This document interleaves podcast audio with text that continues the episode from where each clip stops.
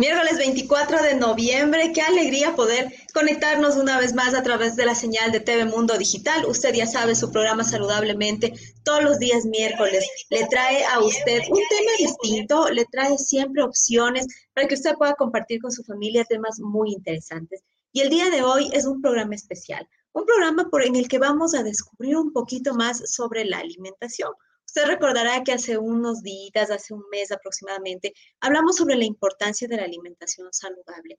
Pero ahora queremos enfocarnos en esos seres tan maravillosos, tan tiernos, tan únicos que son nuestras personas de la tercera edad. Este programa va para ellos, para todos nuestros abuelitos, nuestras abuelitas, nuestros tíos que ya tienen sus añitos, pues para todos ellos va este programa. Hoy vamos a hablar sobre alimentación saludable en la tercera edad.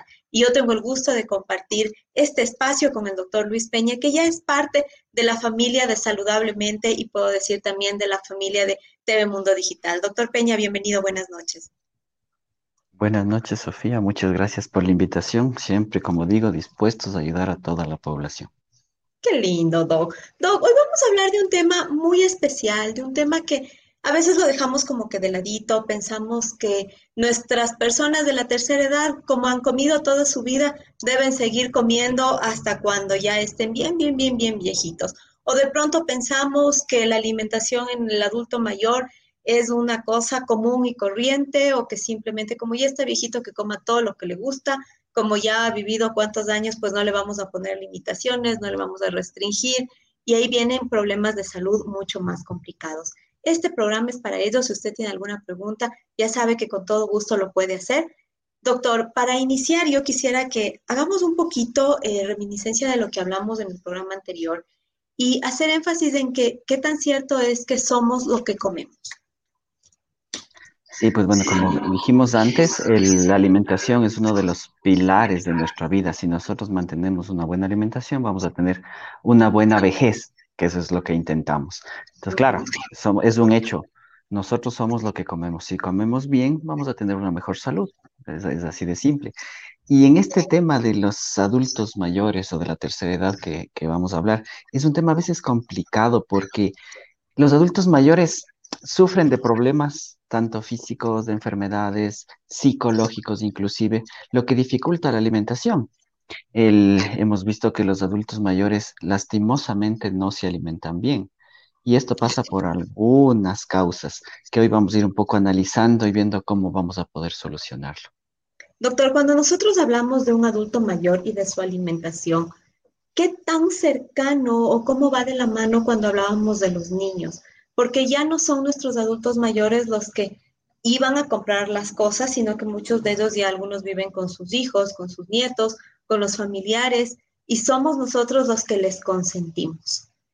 ¿Cuánto influye la persona que le cuida o que está junto al adulto mayor en su alimentación? Claro, recordemos que los adultos mayores, a medida que va avanzando la edad, se van convirtiendo en niños, básicamente. Entonces, es como, es como cuidar a un niño.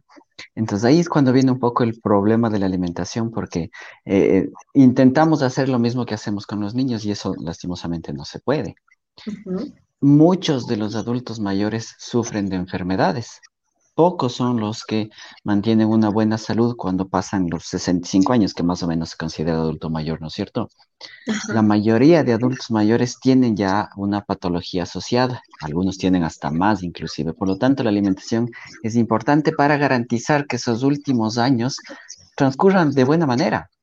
Entonces, a, a veces nos complicamos en el tema este de la alimentación de los adultos mayores pero vamos a ver que la alimentación es simple, sino que necesitamos entender ciertas cosas. Y yo creo que uno de los puntos importantísimos en la alimentación del adulto mayor es que a medida que va aumentando la edad, nuestros requerimientos de nutrientes van disminuyendo.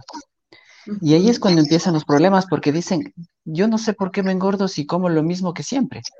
Ya llevo 20 años comiendo lo mismo, pero hoy ya me empiezo a engordar. Es por lo que les digo, a mayor edad el requerimiento disminuye, por lo tanto ya necesito menos comida. Entonces, desde ahí parte la alimentación. Los adultos mayores deben empezar a comer menos cantidad, pero de mejor calidad, que es lo que se intenta. Entonces, bajamos la cantidad, pero mejoramos la calidad de alimentos y con eso que llevamos a que primero no se engorde. Porque los pacientes adultos mayores empiezan a engordarse por lo que les explico del requerimiento y aparte de que son más sedentarios, ¿no? Por obviamente por la edad y todo eso. Entonces empieza a engordarse y si yo me engordo, empiezan a haber otros problemas. Entonces la idea es garantizar de que el paciente coma mejor calidad pero menos cantidad. Doctor, ¿a qué nos referimos con calidad de comida?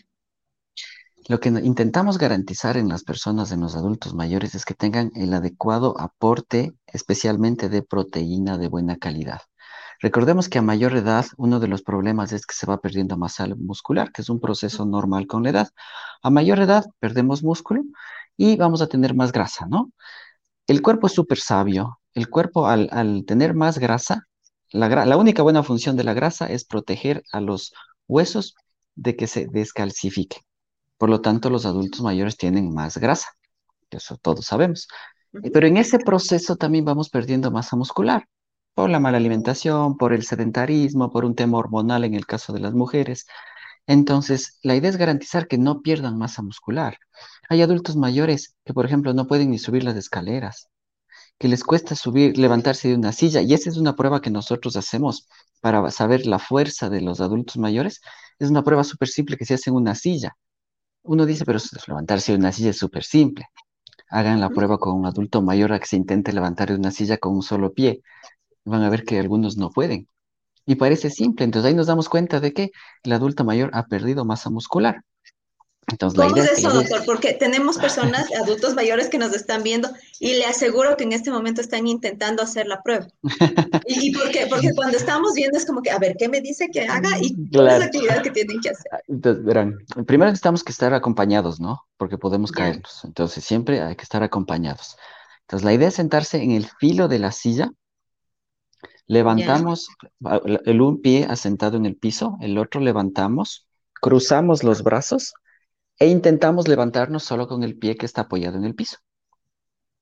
Y repetimos con el otro pie.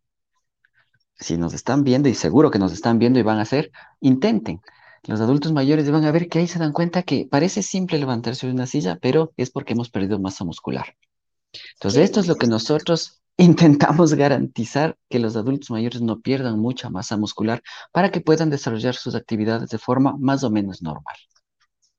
Wow, doctor, ¿qué pasa cuando de pronto, como personas que estamos alrededor de nuestros adultos mayores, nosotros ya hemos hecho conciencia de la calidad de comida, de la importancia de comer sanamente, pero ellos vienen ya con una serie de hábitos alimenticios de, de toda su vida. Qué sé yo, no vamos a dar marcas, pero hay personas, hay adultos mayores que a pesar de ser diabéticos, no dejan las gaseosas. Y cuando usted les dice no puede gaseosa, lo primero que le dicen es de algo me voy a morir y siguen con el consumo de gaseosas. ¿Cómo nosotros manejar esta realidad? Claro, este, este tema de los hábitos, de las costumbres, de la, de la cultural es duro cambiar. Eh, necesitamos obviamente crear conciencia de que nos va a hacer daño. Y claro, sí, es, un hecho que nos dicen de algo me voy a morir. El problema es, que esa, sí, el problema es que es, la muerte que van a tener va a ser, como yo les digo siempre a los pacientes, va a ser lenta y dolorosa. No es que van a, se duermen y ya no pasa nada. Si no se cuidan, van a tener una, una muerte lenta y dolorosa, van a sufrir mucho, amputación, un poco de cosas que pasa cuando no me cuido. Entonces, es importante motivar de esa forma o hasta a veces asustar para que los pacientes un poco empiecen a cambiar los hábitos. Este tema de las gaseosas es el que yo creo que uno de los que más problemas nos trae porque tenemos arraigado el tema del consumo de, de gaseosas, que, que hay alguna gente que no puede vivir sin gaseosa que se les quita y se deprime, tiene síndrome de ansiedad, eh, eh, es como que le quitaríamos una droga. Básicamente así funcionan las gaseosas. Entonces, lo que, lo que hacemos normalmente es iniciar cambiando la gaseosa normal por una gaseosa de dieta. Entonces, si yo cambio la gaseosa normal por una de dieta, ya bajo las calorías porque no tiene azúcar. Entonces, ya ayudo mucho. Y hemos visto que los pacientes que son fan de las gaseosas y que les cambiamos a gaseosa de dieta, dejan de tomar porque no les gusta, porque dicen que no sabe igual. A mí me sabe igual todas las gaseosas. Entonces, pero los que les gustan las gaseosas pueden diferenciar, ¿no? Inclusive este es esta marca, este es esta otra marca y saben exactamente las gaseosas. Como digo, a mí me saben todas igual. Entonces, como no les gusta la gaseosa de dieta, empiezan a dejar de consumir. Y en el peor de los casos que no dejen, pues por lo menos ya bajé el azúcar de la gaseosa normal por el azúcar del azúcar edulcorante de la gaseosa de dieta. Entonces, sí, como digo, es un poco de motivación o a veces hasta de asustarles a los pacientes para que un poco vayamos cambiando este tema que está tan arraigado, que es lo cultural, los hábitos que a veces hacemos mal. Así es. Dos buenas recomendaciones, vamos 10 minutos 27 de transmisión, Doc. Y cuando podemos dar estos consejitos tan prácticos, a mí me encanta porque podemos llegar realmente a la gente de una forma directa, con consejos prácticos, con cosas que se los puede hacer en la cotidianidad. El uno, pararse de la sida, usted ya sabe, esta actividad que al final del programa Doc vamos a volver a recordar porque me pareció súper interesante. ¿Qué pasa si es que nos hemos dado cuenta que nuestros abuelitos, nuestros padres, nuestros tíos están perdiendo masa muscular? Si al hacer este ejercicio de la sida vemos que no pueden pararse. Lo que hacemos ahí es intentar garantizar el aporte, como dije al inicio, de proteína de buena calidad, que sea una proteína sumamente biodisponible, o sea, que se ocupe bien. Y luego, si no logramos este tema, usar suplementos. Entonces, en el tema alimentario puramente, lo que necesitamos es eh, que nuestra alimentación tenga huevos, que es importantísimo. Recordemos que el huevo es la mejor proteína que hay. No existe mejor proteína que el huevo. Con el huevo se compara todo. Entonces, Doctor, los huevos en los adultos mayores. Yo he escuchado que los, las personas de la tercera edad, ya lo primero que nos dicen es, yo no puedo consumir huevo porque tengo el colesterol, el triglicérido, se me aumenta todo y dejan de consumir huevos. Y ahorita usted nos dice que es una de las proteínas más importantes. ¿Cómo debe ser el consumo? Sí, lo que pasa es que hay que ir también rompiendo mitos y hay que irse actualizando también. A, a todos nos enseñaron que no si tiene colesterol alto no puede consumir huevo porque me sube el colesterol. Falso.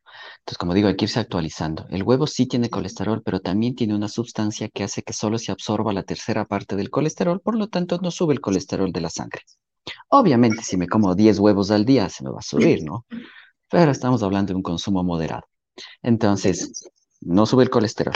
Quiero hacer un paréntesis y, y mucha gente no sabe. El colesterol se eleva por el consumo de grasas animales, no de grasas vegetales, por ejemplo. ¿Ya? Por ejemplo, unas papas fritas no sube el colesterol, ¿no? Solo los animales producimos colesterol.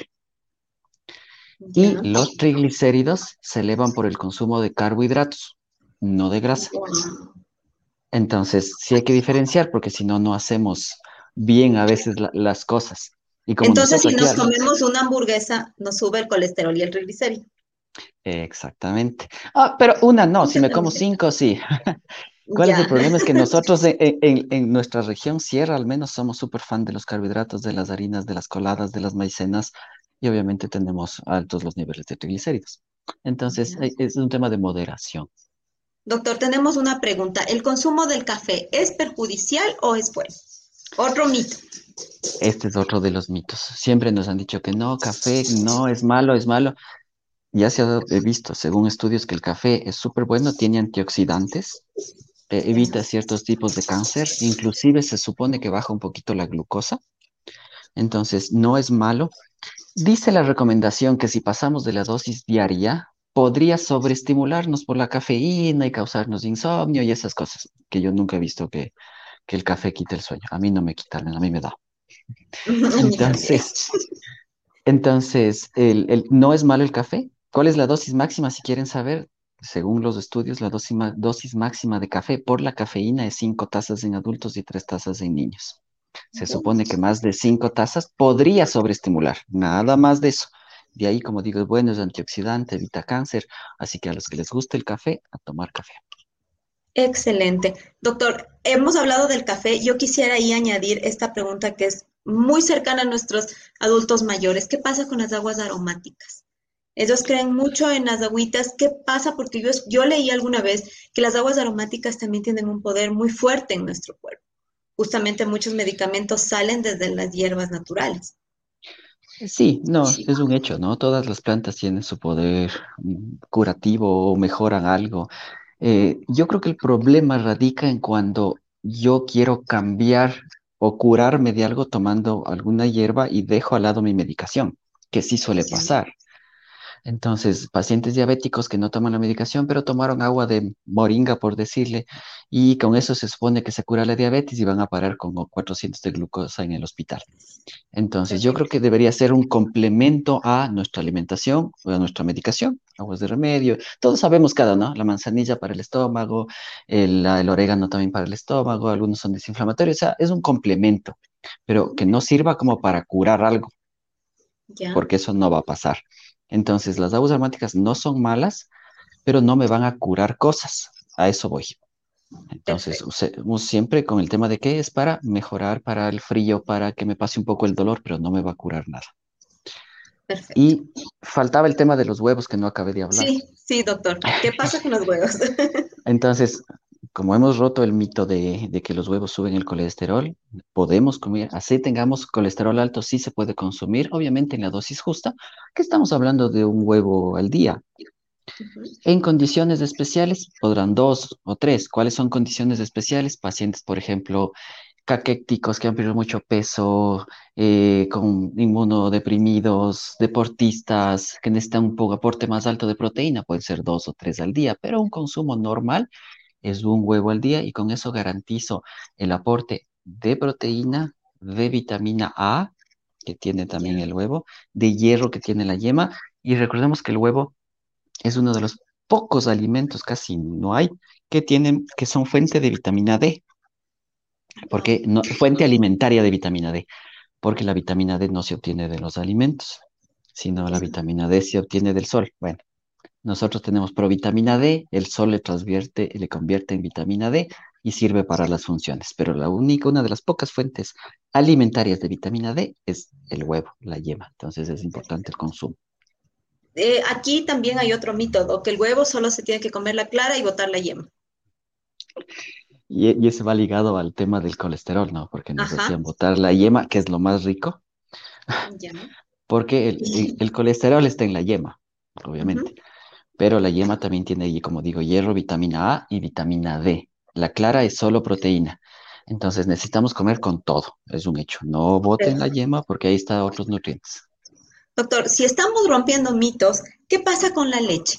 Hay algunas personas de la tercera edad, y no solo ese, ese grupo, sino muchas personas, piensan que la leche solo le sirve a los niños porque hasta ahí nos daba calcio y luego la leche es para los mamíferos, entonces no es para nosotros.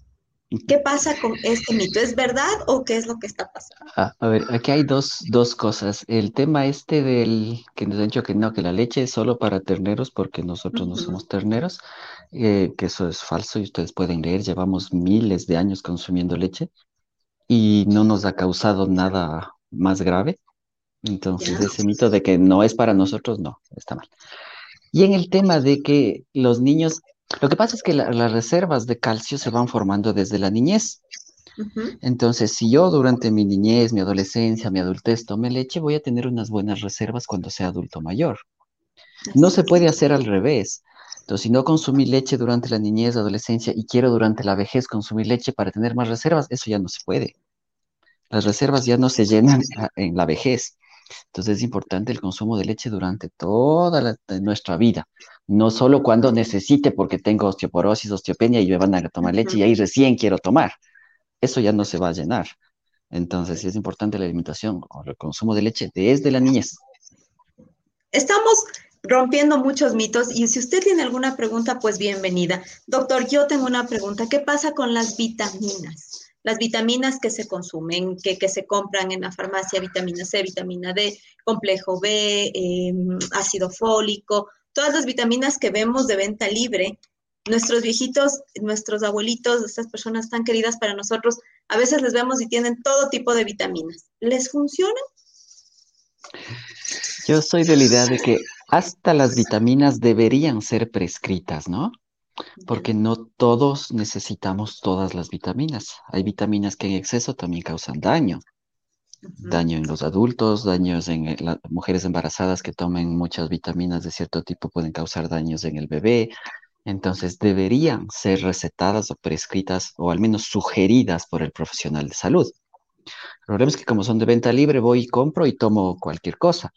Entonces, y no, y no siempre se necesita. Si llevamos una alimentación sana, variada, con ejercicio, no necesito vitaminas extras. Yo creo que la única vitamina que podríamos tomar así libre y sin importarnos es la vitamina C. La vitamina C, al ser una vitamina hidrosoluble, o sea que se elimina con el agua, tomo, consumo, utilizo y lo que no utilizo se elimina en la orina y en el sudor. Entonces no se acumula, no se guarda y no pasa nada. Pero de las otras hay que tener un poco de cuidado. Entonces la idea es no automedicarse ni con vitaminas. Perfecto. ¿Qué alimentos tienen colágeno, doctor? Y en la tercera edad, ¿qué vitaminas se deben consumir para los huesos? Justo esa pregunta de las vitaminas. A ver, este tema del colágeno es un poco más complicado porque en los alimentos no siempre se encuentra. Eh, nosotros normalmente producimos colágeno hasta cierta edad, pasa cierta edad y empezamos a producir menos colágeno, por eso hay problemas en articulaciones y eso. Eh, ¿Dónde obtenemos colágeno? En las carnes, en las proteínas básicamente, pero no es tan fácil de obtener. Por eso, si yo tengo problemas de articulaciones, lo mejor es consumir colágeno externo. Un buen colágeno, obviamente, siempre es prescrito, sugerido por el profesional de salud, porque hay diferentes tipos de colágeno. Por eso ustedes han visto que hay unos colágenos baratos y hay unos colágenos caros. Porque hay diferentes tipos de colágeno y unos que no sirven, que no se absorben, que no se asimilan, que no son biodisponibles. Y hay otros que sí mejoran. Entonces, necesitamos, si ya tengo problemas o si paso cierta edad, consumir colágeno externo. Y eh, el tema de las vitaminas para los huesos. En el tema de los huesos, del aporte de calcio, como dijimos, es importantísimo. Pero hay, e, este tema del déficit de calcio, por ejemplo, se da más en mujeres, ¿no? Pasada cierta edad, empezamos la menopausia, dejamos de menstruar, y ya no se produce hormonas y este déficit de hormonas hace que los huesos se descalcifiquen, lo que podría llevar a osteopenia y osteoporosis. Entonces ahí que necesitamos el aporte adecuado de calcio extra a la alimentación. Es, difícil a veces solo con la alimentación, porque, a ver, yo necesito al, día mil miligramos de calcio, ¿no? Para cubrir mi requerimiento. ¿Cómo cumplo mil miligramos? Con cuatro vasos de leche al día. Si soy un adulto mayor que ya no hago mucha actividad física y tomo cuatro vasos de leche más la alimentación, me voy a engordar. Entonces, corrijo una cosa, pero daño otra. Entonces, ahí, ¿cuál es la mejor opción? Tabletas de calcio, calcio inyectable que se pone una vez al año, cada seis meses, hay algunas opciones. Eh, ¿Qué nos ayuda también a los huesos? Tomar sol. Como les dije antes, necesitamos vitamina D para que el calcio se absorba y la vitamina D se forma al tomar sol. Nuestra provitamina D que tenemos en la piel se hace vitamina D y hace que se absorba el calcio. Entonces es importante tomar el sol para que el calcio se absorba en los huesos. Esas son las dos más grandes. De ahí también necesitamos un poco de fósforo, magnesio.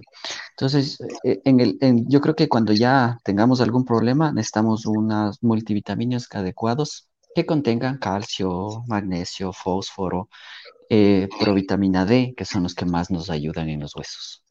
Doctor, cuán importante es que así como les llamábamos a nuestros niños cuando eran pequeñitos del pediatra, acompañarles o motivarles a nuestros adultos mayores a que visiten justamente a profesionales como usted? Eh, yo creo que todas las personas necesitamos alguna vez en la vida una consulta nutricional. O sea, es importantísimo. Como habíamos hablado antes, nos gusta curar, no prevenir, y ahí es un problema. Entonces, si invirtiéramos en prevención, todo sería mejor.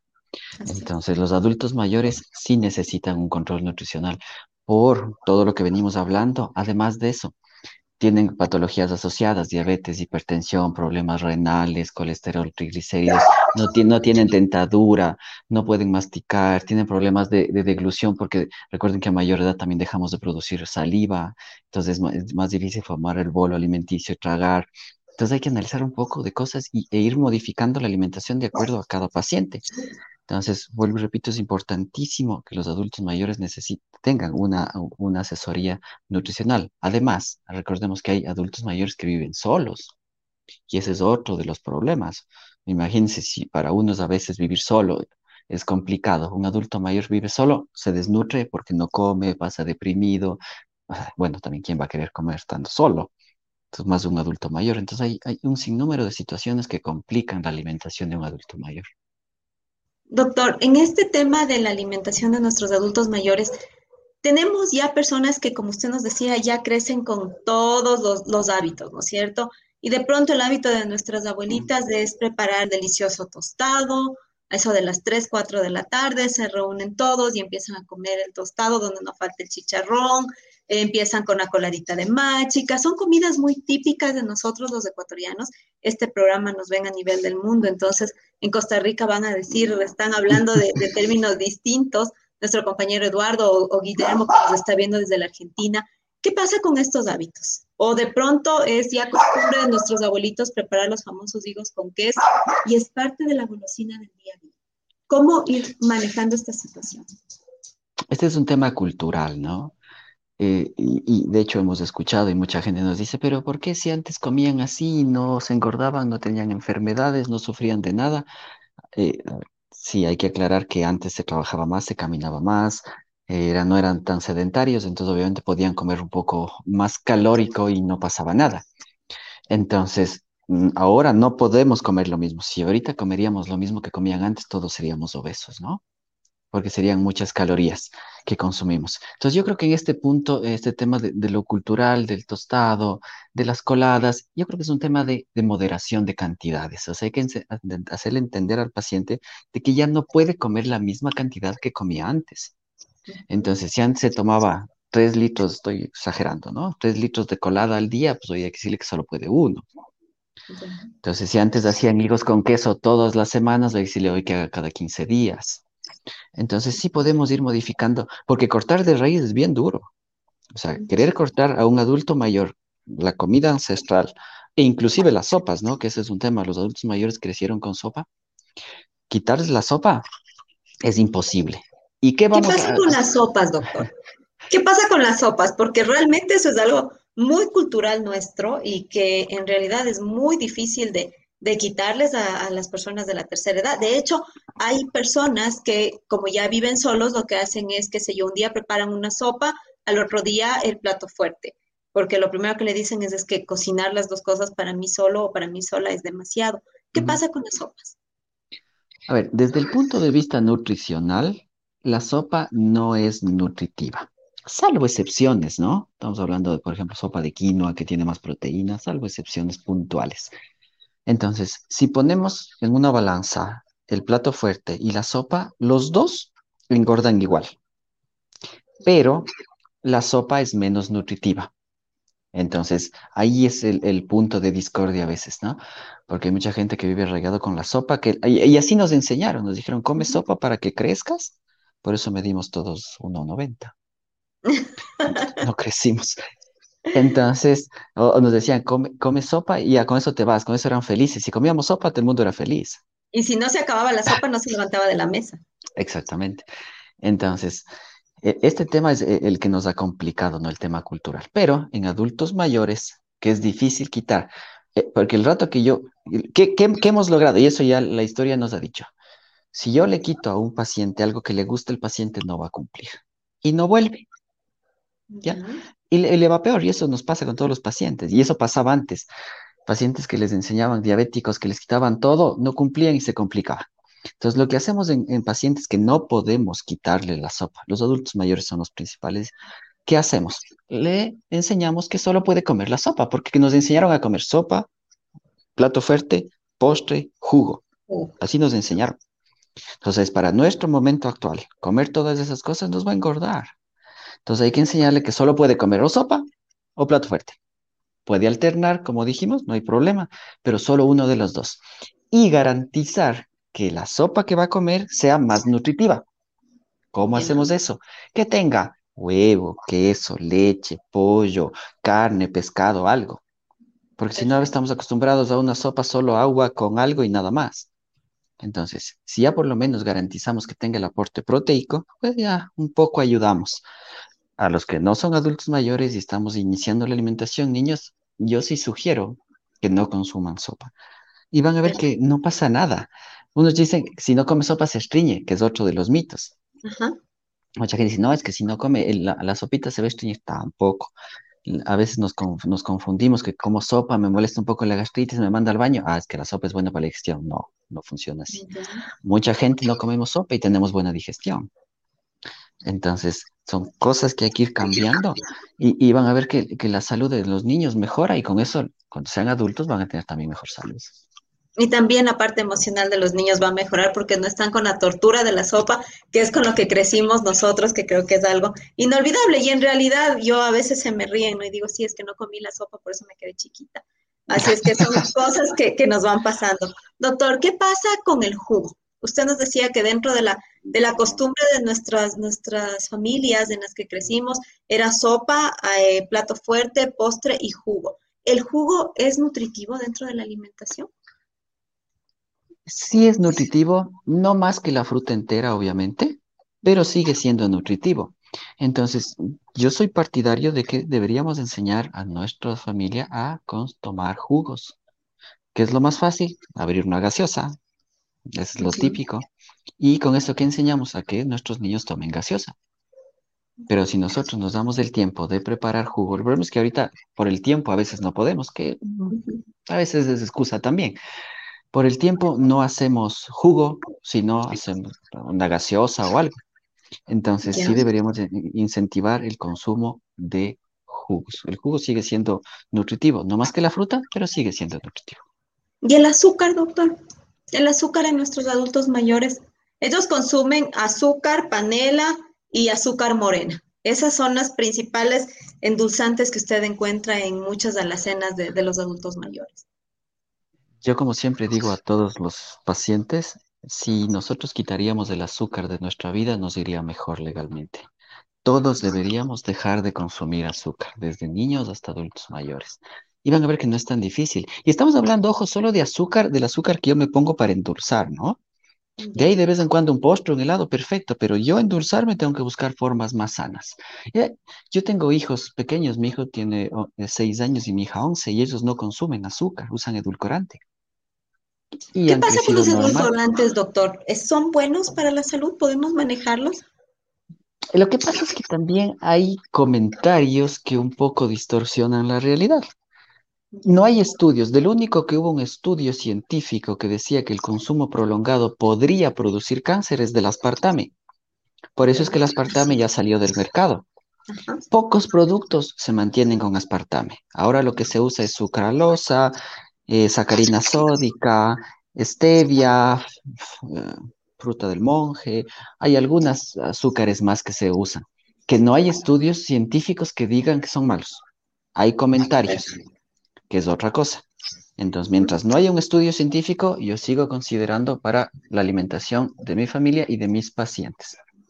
Entonces, en el tema de, los adultos mayores, necesitamos enseñarles que si yo uso edulcorante me va a saber igual. El problema es que creen que al usar edulcorante no me va a saber igual. Y eso es mentira. Si ustedes prueban, va a saber, sigue siendo dulce. Yo creo que el problema pasa en que a veces a los adultos mayores les dicen, a ver, va a usar edulcorante, pero solo puede ponerse un hito. Y con un hito queda desabrido. Entonces, ¿qué va, ¿quién va a tomar desabrido? Entonces, uno debería tomar en función del gusto de cada uno. Entonces, si mi adulto mayor le gusta el dulce y necesita tres sobres, le dejo ponerse tres sobres. Con eso él toma dulce, está tranquilo, pero no tiene la carga calórica del azúcar. Entonces recuerden que esto es un tema de gustos. algunos nos gusta más dulce, otros menos dulce, y todo está bien. Entonces, si respetamos esa individualidad, nos va a ir mejor. Entonces, empezar a quitar el azúcar, azúcar blanca, morena, panela y miel de todo el mundo y más de nuestros adultos mayores que ya no gastan energía. Nuestros abuelitos que siempre nos consintieron, creo que también es el momento de consentirles y no tenerles tan presionados. ¿Cuánto influye la parte emocional en la alimentación de nuestros adultos mayores? La parte emocional es básica en los adultos mayores. Muchos de los adultos mayores, como dije, viven solos, se deprimen con mayor facilidad y obviamente eh, deprimido, enfermo, ¿quién va a comer bien?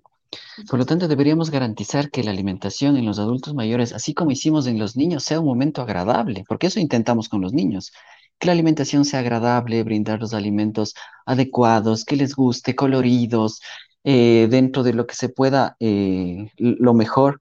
Igual tiene que ser para los adultos mayores, porque ¿quién va a comer algo feo, desabrido, insípido o en un ambiente que no sea el adecuado? Nadie.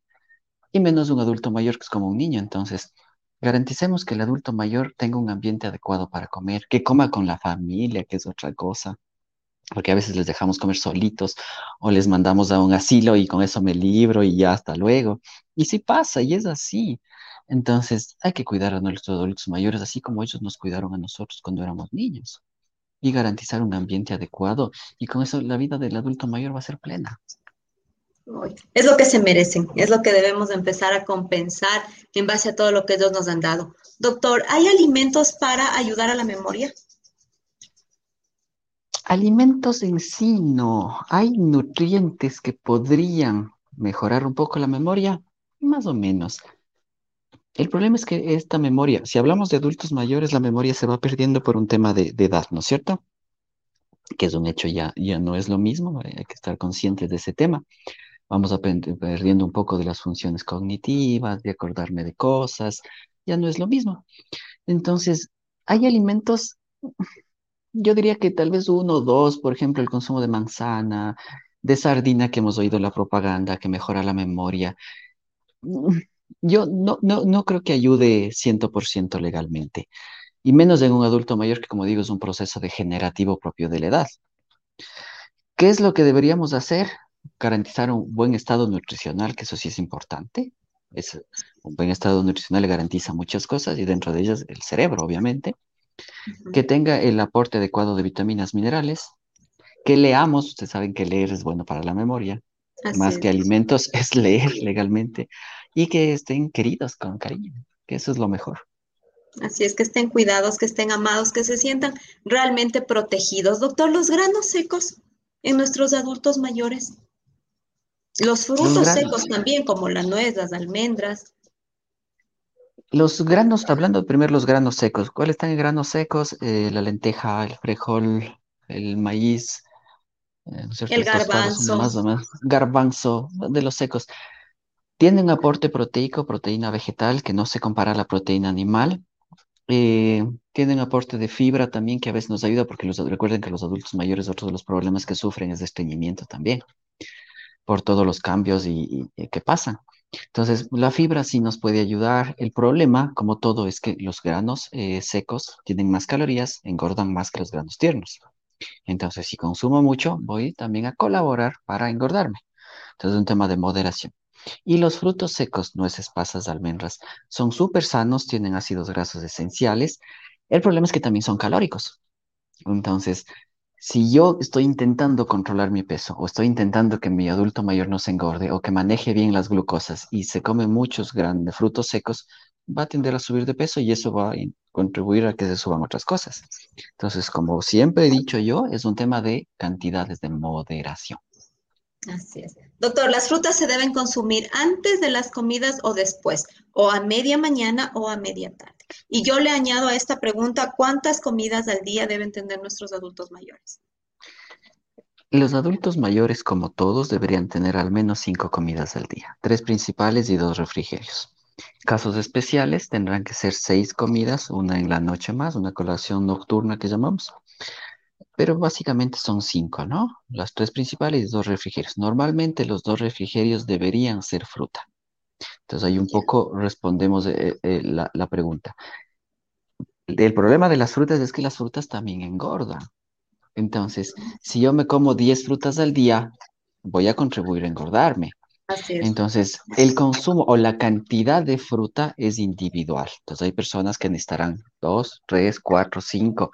Entonces, es un poco un tema de peso, estatura, ejercicio y algo así. Pero normalmente la persona promedio, con dos frutas al día, media mañana y media tarde, cumplimos los requerimientos de vitaminas, minerales, fibra eh, que, que nos proveen las frutas. Y los líquidos, doctor, los líquidos en los adultos mayores, la cantidad de agua que ellos deben consumir.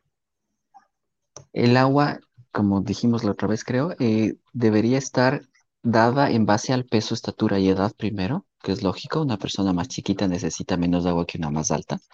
Entonces, esa recomendación que hemos escuchado de 2, 3 litros para todo el mundo no está bien dada. Entonces, es importante el cálculo. Luego, hay pacientes de la tercera edad que tienen ya problemas de otro tipo, tienen problemas de eh, riñones, problemas de retención de líquidos, que se les hinchan las piernitas, problemas cardíacos que hace que se hinchen las piernas, que muchos sufren. ahí no pueden consumir mucha agua. Entonces el consumo de agua, como ven, está directamente relacionado con la persona en sí, con las patologías que tengan. Pero el consumo promedio podemos hablar, estamos hablando de un litro, litro y medio mm, en, condiciones normales, ¿no? Si yo tengo problemas cardíacos, que se hinchan las piernas, que tengo edema, tengo que consumir menos. Si tengo problemas renal, que necesito consumir agua, obviamente es más. Entonces, como ven, el consumo es un poco individual. Doctor, y en este tema de las aguas, nuestros adultos mayores, ahí es donde entra muchísimo el tema de las agüitas de, hierbas, ¿no? Qué sé yo, pasan tomando agua de linaza, agua de manzanilla, agua de pelo de choclo. Son cosas muy nuestras, muy, muy ecuatorianas, muy culturales. ¿Esto les hace bien? ¿Les afecta? ¿No pasa absolutamente nada? Sí. Yo creo que a veces pasa que queremos, como ya dije antes, curar algo o no estamos consumiendo el agua que yo necesito. Entonces hay pacientes que dicen, les recomendaron que tome agua, por ejemplo, que aquí se usa el pelo de choclo, choclo, ¿no? Sí hemos oído. el agua de pelo de choclo es diurética. Entonces, ¿qué quiere decir? Que hace que orine más. Si yo soy un paciente adulto mayor que tengo problemas renal, y aparte me tomo un diurético, mis riñones van a sufrir más de lo normal y voy a ir a diálisis. Entonces, no es tan simple. Por eso yo siempre soy partidario de que si deciden tomar aguas, tienen que ser las aguas comunes y corrientes. Cedrón, manzanilla, hierba luisa, las comunes y corrientes, porque después se inventan que agua de borraja, que de chuquiragua, que de ni sé qué nomás, que no sabemos qué hacen. Entonces, si tengo algún problema, me va a ir peor. Entonces, la idea es tomar las aguas comunes y corrientes, las que ya sabemos que no causan nada, que no me alteran nada, que no hacen que ninguno de mis órganos trabajen más. Y con eso no va a pasar nada. Doctor, tenemos cinco minutos y yo quisiera pedirle que en esos cinco minutitos les demos más o menos una idea de cómo debería ser un día de alimentación de un adulto mayor o qué no nos puede faltar en las compras que hacemos habitualmente. Sí, bueno, en un adulto mayor promedio sin ninguna patología, porque sabemos que eso varía mucho, eh, necesitamos garantizar que en el desayuno siempre haya un lácteo, recuerden, por el tema de calcio, vitamina D que hablábamos, proteína, un huevo, ya saben que no sube el colesterol, un carbohidrato para proveer energía, pan, galletas, tostadas, eso depende también de si puedo masticar, no puedo y todo. Y un, alimento regulador que es una fruta, más o menos así. Media mañana la fruta, en el almuerzo, sea sopa o sea arroz, y hablamos por qué el tema de, de sopa o arroz en adultos mayores, pero que la sopa tenga proteína, no se olviden, eso es importante. Pollo, carne, pescado, queso, huevo, es importantísimo. El plato fuerte con su carbohidrato, proteína, ensalada y agua normalmente. No jugo porque depende de otras cosas. A media tarde una fruta y en la noche lo más saludable para este grupo es café, té, agua aromática con un pan y una taja de queso. ¿Por qué es lo más común o lo más recomendable esto? Por el gasto calórico. Si yo como mucho me voy a engordar y como les dije les explicaba a esta edad ya se gasta menos, se necesita menos y si como me voy a engordar. Entonces yo creo que lo más sano este, en este grupo es café, té, agua aromática con pan y queso. Con eso garantizamos el aporte proteico, como vieron en todas las comidas hay proteína, que es básico. En todas las comidas hay carbohidrato para la energía, hay alimentos reguladores en la ensalada y en la fruta. Con eso cubrimos todo el requerimiento diario del paciente adulto mayor. Doctor, la carne de cerdo. ¿Qué pasa con la carne de cerdo en nuestros adultos mayores que les, a muchísimos les encanta? Y nosotros como que les limitamos. ¿Qué pasa con esto? No, no te escuché, Sofía. La carne de cerdo. Ah, ya. A ver, la carne de cerdo también es otro de los mitos que hay un poco ir rompiendo, ¿no? La carne de cerdo magra es súper sana para el corazón, tiene potasio que ayuda a, a, la función muscular y recordemos que el corazón es un músculo. Entonces, la carne de cerdo magra es súper sana para el corazón. ¿Cuál es el problema? La grasa, el chicharrón, lo más rico. Ese es el problema. Pero también es un tema de cantidades. Entonces, si como una vez a la semana un pedazo de carne de chancho con un poco más de grasa, no me pasa nada. Ahora sí, como todos los días chicharrón, pues obviamente que me va a pasar algo. Entonces, la idea, como yo siempre digo, es un tema de frecuencia y de moderación. Perfecto. Muchísimas gracias, doctor Peña. Qué gusto que es poder tratar estos temas que nos ayudan a vivir realmente saludablemente. Desde ya le comprometo, Doga, que la próxima entrevista sea alimentación de nuestros niños. Creo que es tan importante empezarnos a preocupar de este grupo para que a la medida en la que ellos sigan creciendo, pues no tengamos complicaciones de salud. Muchísimas gracias, doctor. Qué gusto tenerle en este espacio. Yo quisiera que por favor usted, antes de concluir, nos dé como un resumen en un minuto de lo más importante que necesitan nuestros adultos mayores en cuanto a su alimentación. Muchas gracias por la invitación y por hacerme parte del, programa ya. Eh, eh, necesitamos que, ah, recuerden, los adultos mayores garantizar el aporte de proteína para que no pierdan masa muscular. No se olviden del ejercicio de la prueba de la silla, que, que eso que dijimos al inicio. Alimentación adecuada con proteína de buena calidad, hidratación adecuada con agua suficiente en la cantidad justa, actividad física de acuerdo a la condición, caminata, eh, aeróbicos para la edad, porque hay algunos ejercicios que se puede hacer. En natación, entonces el ejercicio es importante también en adultos mayores. Entonces, si garantizamos al menos estas, alimentación adecuada, el ejercicio y que el adulto mayor se sienta a gusto donde estamos, los adultos mayores van a tener un, un resto de años adecuados, saludables y felices. Muchísimas gracias, doctor. Calidad de vida es lo que queremos para nuestros adultos mayores para esas personas que nos han dado todo en su momento y ahora que ya su cabello ya se pinta de blanco, que sus manitos de pronto ya no tienen la misma fuerza, que sus piernas ya no nos sostienen como antes, es el momento de empezar a preocuparnos de ellos y a darles lo mejor.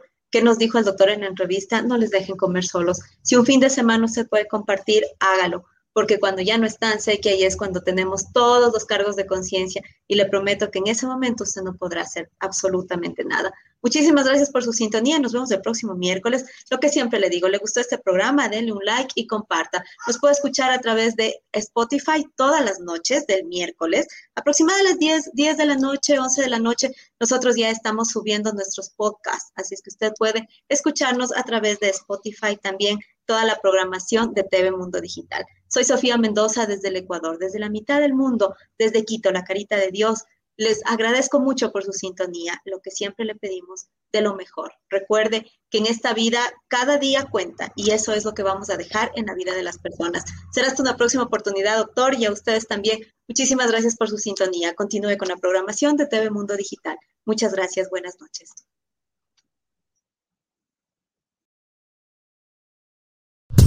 TV Mundo Digital en vivo por YouTube Live, Facebook Live, conectando la cultura latina al mundo.